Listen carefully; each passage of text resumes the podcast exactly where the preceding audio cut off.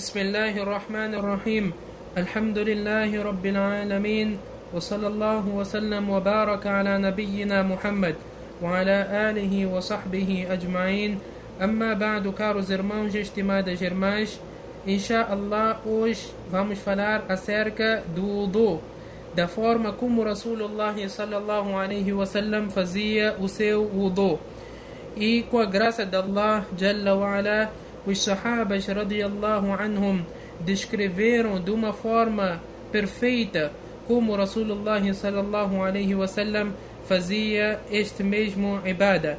Consta que certa vez Uthman radiyallahu anhu chamou o seu servente e pediu-lhe um jarro de água e em seguida lavou as suas mãos até os punhos três vezes. Fez isso três vezes e depois gorgolejou, quer dizer, meteu água na sua boca e movimentou e inalou água no seu nariz também por três vezes. E depois disso lavou a sua face ou a sua cara três vezes e em seguida lavou os seus braços quer dizer, a sua mão até os cotovelos três vezes. E fez o mesmo com o braço esquerdo. E em seguida passou a mão úmida pelos seus, cabe pelos seus cabelos. E isso fez uma única vez. E em seguida lavou o seu pé direito até os tornozelos.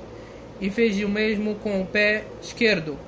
E depois de terminar, disse رأيت رسول الله صلى الله عليه وسلم توضأ نحو وضوئه هذا Eu vi Rasulullah sallallahu alaihi wasallam a fazer o wudu da forma como eu acabei de fazer o wudu.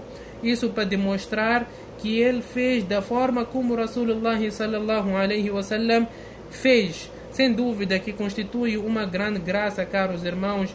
Os sahabas, radiallahu anhum, deram as suas vidas para fazer chegar o sunnah de Rasulullah sallallahu alaihi wasallam. E nós temos tudo isso escrito nos livros, até parece que nós estamos a viver com Rasulullah sallallahu alaihi wasallam. Portanto, é nosso dever também fazer chegar esta mensagem aos outros que virão após nós, seguindo assim o sunnah do profeta sallallahu alaihi wasallam e o caminho trilhado pelos sahabas radiyallahu anhum wa ardahum. Resumindo, Uthman radiallahu anhu demonstrou através da sua prática como nós devemos fazer o wudu. E sem dúvida que o sunnah é lavar três vezes cada membro do nosso corpo, mas na falta de água apenas é, é permitido a pessoa lavar uma única vez os seus membros. Que Allah tabaraka wa ta'ala faça de nós praticantes daquilo que ouvimos. Wa sallallahu wa sallam wa baraka ala nabiyyina Muhammad wa ala alihi wa sahbihi ajma'in.